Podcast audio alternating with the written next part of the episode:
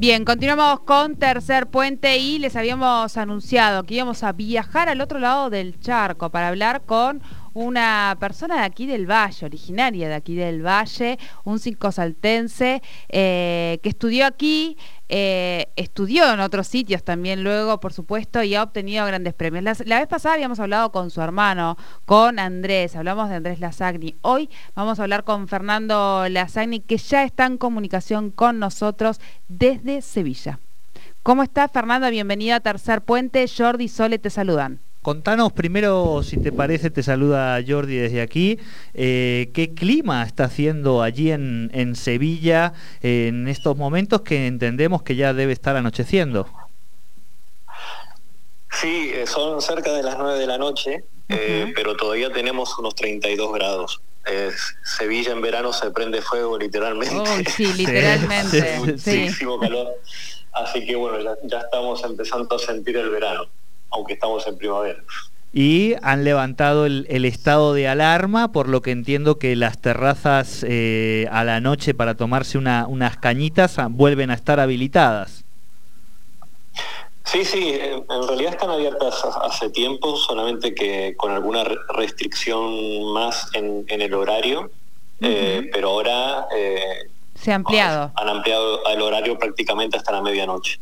Bien, bien. Bueno, bueno, le, le contábamos un poco, es, es, extensísimo el, el, currículum que tiene Fernando, eh, desde que eh, nace aquí en Cinco Saltos a estudiar ingeniería, y esto me gusta resaltarlo porque, digo, estudió ingeniería química aquí en la Universidad Nacional del Comahue. Contanos un poquito cómo es ese recorrido eh, que te lleva hoy a estar allí en, en Sevilla. Uy, es, un camino largo. Digo, resumiendo tal vez, porque sí, sí, si les relato es lo que le decía a la audiencia, si les relato cada uno de los de los premios y todos los estudios que ha realizado es, mucho, pero bueno, me parece que lo principal por ahí para que la audiencia te conozca. Sí, claro. Sí, lo resumo. Yo estudié en Cinco Saltos, primero en, la escuela secundaria, lo que era el Armando Nosbelli, hoy es el SET 95, Ingeniería eh, eh, tecnicatura en, química, donde ya me empecé a perfilar para el lado de las ciencias duras. Entonces, eh, luego estudié ingeniería química en la Universidad Nacional del Comahue, donde guardo gratos recuerdos y, la verdad que a un nivel muy exigente. Em, em, empezamos la carrera sobre 500 en ingeniería química, eh, sobre 200 en ingeniería química, creo que terminamos 15 o sea que era un nivel de exigencia elevado. y, ya realicé luego el, proyecto de fin de carrera en Austria, en Viena. Entonces ahí fue cuando me empecé a especializar en materiales, en, materiales ligeros que se utilizan tanto en aviación como en el sector aeroespacial.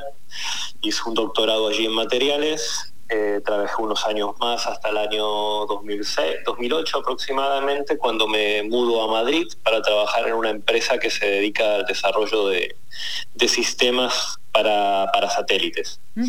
Y eh, pasado un año, bueno, eh, aterrizo en el CATEC, que es el Centro Avanzado de Tecnologías Aeroespaciales, donde hoy soy el director técnico y nos dedicamos principalmente a la investigación desarrollando tecnologías para el sector aeroespacial. Eh, cuando yo decía, eh, Jordi abría los ojos, cuando decía, hace piezas, diseña piezas espaciales en 3D que se utilizan en satélites y naves que, van a, Júpiter, por ejemplo. Eh, y, un poco en ese sentido ha ido lo que, lo que uno va conociendo desde aquí. ¿Cómo, qué es, qué, ¿De qué sirve o cómo, o cómo se llega a esto como para que la audiencia tenga dimensión de lo que estamos diciendo? ¿no?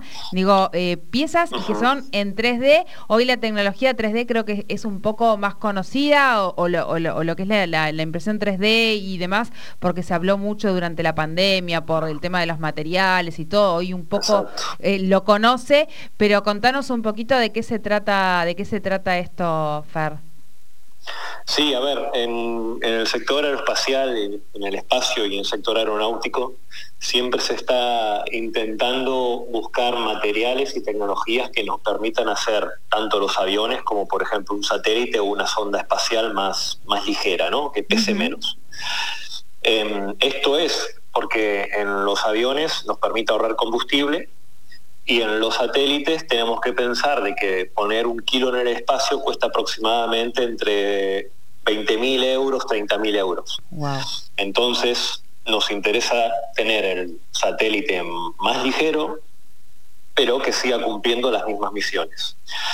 Y hace más de 10 años empezamos a trabajar en la tecnología de impresión 3D porque veíamos que había eh, un gran potencial eh, a la hora de desarrollar piezas con geometrías imposibles. Estos son piezas componentes de los satélites, estructurales o funcionales, que no se pueden fabricar con otra tecnología convencional que existía hasta ese momento y que nos iba a permitir, permitir eh, que pesen entre un 50, un 60, hasta un 70% menos. Y bueno, empezamos a andar ese camino. Eh, es muy difícil en el sentido de que para poder volar una pieza, para poder eh, introducir un componente que está fabricado con un nuevo material o una nueva tecnología, tanto el sector aeronáutico como espacial tienen unos procesos que se llaman de calificación y de certificación. Eso es asegurar desde la materia prima, el proceso de fabricación y la pieza, que van a cumplir con los estándares más altos de calidad. En un avión, si un componente estructural primario, digamos, falla, se cae el avión. Y en un satélite, perdemos el satélite. Bien y eh, al mismo tiempo que desarrollamos estas piezas, estos componentes biónicos que pesan un 50, un 60% menos, tuvimos que trabajar en el desarrollo de esos procesos de certificación que hasta el día de la fecha no se sabía cómo se iba a hacer. Hoy ya, hoy ya está claro, hoy ya hemos participado con la Agencia Espacial Europea en definir una normativa de cómo hay que calificar esos productos de vuelo. Y bueno, eh, el, hito final más importante que hemos conseguido es fabricar unas 11 em, piezas que son los que soportan todos los sensores de la misión espacial que se llama JUICE, que va a estudiar las lunas gélidas de Júpiter. Bien, bien. Ahí eh, en esa sonda que, que va a estar estudiando estas lunas en Júpiter. Y pensaba también Cuatro patentes, bueno, además de, muchísimas publicaciones científicas, cuatro patentes, ¿con qué tienen que ver estas patentes que, te pertenecen, Fer? Ay, te tengo de varios temas. Eh, una de las más importantes es eh, sobre tecnología de inspección em, en el sector aeroespacial o en el nuclear, por ejemplo. Cuando fabricamos una pieza, lo siguiente que tenemos que hacer es inspeccionarlo. Eso es ver cómo está dimensionalmente, pero lo más importante es ver qué tiene adentro. Y ahí eh, desarrollé una patente para inspección por ultrasonidos de un sistema que, que permite hacerlo mucho más fácil para temas de tecnologías de fabricación de fuselajes, de componentes en, fibra de carbono para aviones principalmente. Bien. Claro. Eh, el último premio que recibiste aquí en la, en la Argentina fue la mención de honor de Domingo Faustino Sarmiento en, el Senado. No sé si fue la última vez que, viniste para acá, para, para el país, pero me imagino que, cuando a uno le dan un premio en su, en su país natal siempre es una, alegría, ¿no? La verdad que sí, la verdad que sí, porque es un poco... Eh, además ese premio es muy especial porque no es por por un asunto particular, sino que es un poco el reconocimiento a la trayectoria, ¿no? y, bueno, eh, luego eh, otras personas que han recibido ese premio son el, mismo Diego Maradona, Les Lutiers, eh, Martín del Potro, Facundo Manes, o sea, personajes muy destacados de la en, Argentina y realmente fue un reconocimiento que me alegró muchísimo, tanto a mí como a Andrés, que también lo recibió. Claro. Y, lo que decías, ¿no? De, la mano de un compatriota, que eso la verdad que te emociona muchísimo. Fernando, de todos los que nombraste, al primero que nombraste fue a, Maradona. Eh, me imagino que eh, futbolero, digo, en este año siempre tenemos que preguntar por Maradona a nuestros entrevistados. Eh, me imagino que futbolero y fanático por tu edad también, eh, y habrás sentido ese fallecimiento. Sí, mira que yo me fui curando del fútbol, voy diciendo, porque de chico era muy fanático y ahora yo soy de Boca, por ejemplo. Y, ahora no me entero cuando juega Boca y River. Digo, ah, jugaron ayer, no sabía. O sea, de, fanático a, ese nivel. Pero Maradona ha trascendido, digamos, eh, las fronteras. es una persona obviamente con fallos y con aciertos, em, pero sin lugar a duda en, en, su deporte, en su profesión, se ganó un, un espacio eh, muy importante en el mundo y realmente como argentino cuando vas viajando a distintos lugares, la gente te habla de Maradona o de Messi ahora. Claro, y quizá, y con esto engancho con otra pregunta, que tiene que ver con, con, por un lado, digo, ¿no? Con estas menciones, con los reconocimientos, pero quizá el Diego también un poco tuvo esa suerte de haber logrado el, amor, el cariño de, la gente, ¿no? Y preguntarte también en ese sentido, digo, cuando a uno lo, reconocen quizá ya no en el Senado de la Nación Argentina, sino en su pueblo, en Cinco Saltos, volver a, a esas calles donde uno pataparreó, tiró piedras, este, jugó a fútbol, ¿no? Este, me imagino que también allí eh, ese amor, además del reconocimiento, el amor del pueblo de uno también debe ser importante, ¿no? Oh, ese es el más importante de todos, realmente. y, cada vez que voy mm, me siento muy querido por la gente de allá y también en, tanto con, con mi hermano intentamos hacer lo posible para colaborar con la gente del pueblo. Estamos dando eh, con el Rotary Club de Cinco Saltos, estuvimos dando charlas de motivación a, estudiantes, a, jóvenes, para que vean hasta dónde se puede llegar con el esfuerzo y bueno, devolver un poco ese cariño de, alguna forma. Bien, bien.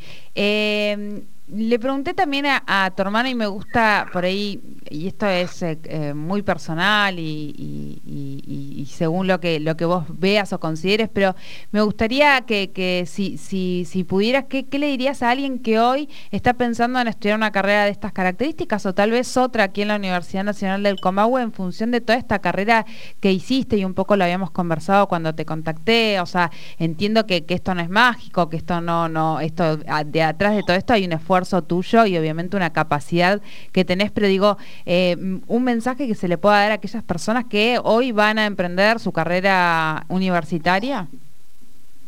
Sí, mira, yo siempre voy a recomendar estudiar ciencias técnicas, ingenierías, en, el sentido de que son universales.